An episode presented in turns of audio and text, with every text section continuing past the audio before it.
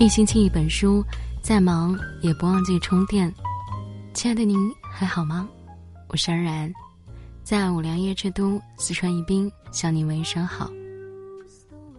今天要和你分享的是，一个家庭最大的心酸，不是贫穷，不是奢侈，而是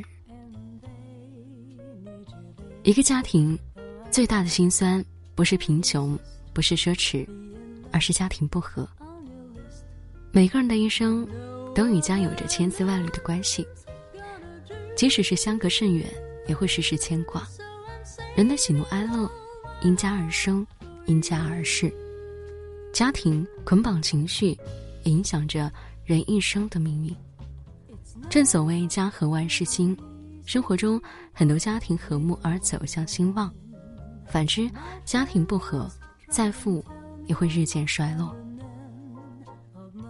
家是归宿，家不是房子，不是用金钱堆砌出来的空间，而是房子里有老有小，血浓于水。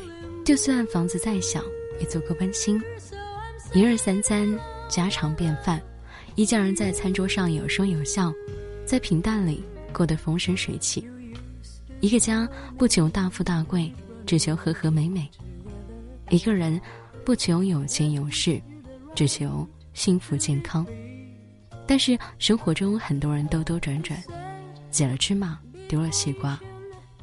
俗话说：“堂上二老是活佛，何用灵山炒世尊。”有的人寻觅了一生，才发现追逐的东西就在家中；有的人走遍天下，住遍无数独具一格的客栈，才发现没有一张床比自家的温暖。有的人尝遍世间美味，才发现家中的粗茶淡饭胜于一切佳肴。家，是归宿，更是一份安全感，始终温暖人心。家庭不和，迟早败落。一家人如勺子与锅，在一起时难免磕磕碰碰，如不妥善处理矛盾，不安顿好情绪，将摩擦生火，进而烧毁整个家庭。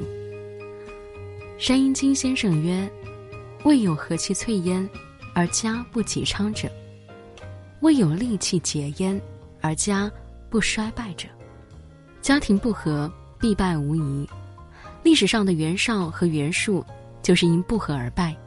袁绍和袁术是亲兄弟，东汉末年天下混乱，凭他们的实力，完全有资本统一天下，但他们水火不容，硬是把一手好牌打得稀烂。”生活中，有的家庭因钱而不和，有的家庭因各抒己见而不和，有的家庭因性格而不和，导致家渐渐走向败落。人间百态，家家都有本难念的经，包容与理解是治愈一切家庭不和的良方。有一句话这样讲：认真你就输了。一家人不必把对错分得太清，糊涂一点儿。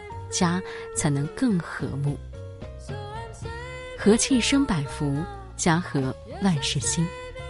冰心说：“美的真谛应该是和谐，这种和谐体现在人身上，造就了人的美；表现在物上，造就了物的美；融汇在环境中，造就了环境的美。万物因和而美，和气生财，家和万事兴。父之笃，兄弟睦。”夫妻和，家之肥。许多古人的智慧沉淀都在告诫世人和睦的重要性。我曾经看过一个小故事，意味深长。有一对老夫妻总是吵架，吵了大半辈子，但每次不管谁对谁错，丈夫都会让着妻子。有一次争吵后，妻子问丈夫：“明知道是我的错，为什么你总先道歉？”丈夫说：“因为我不想吵赢了你，输了一切。”和睦的家庭不是没有争吵，而是吵得再凶，也会有人先让步道歉。生活中有种进叫做退，有种赢，叫做认输。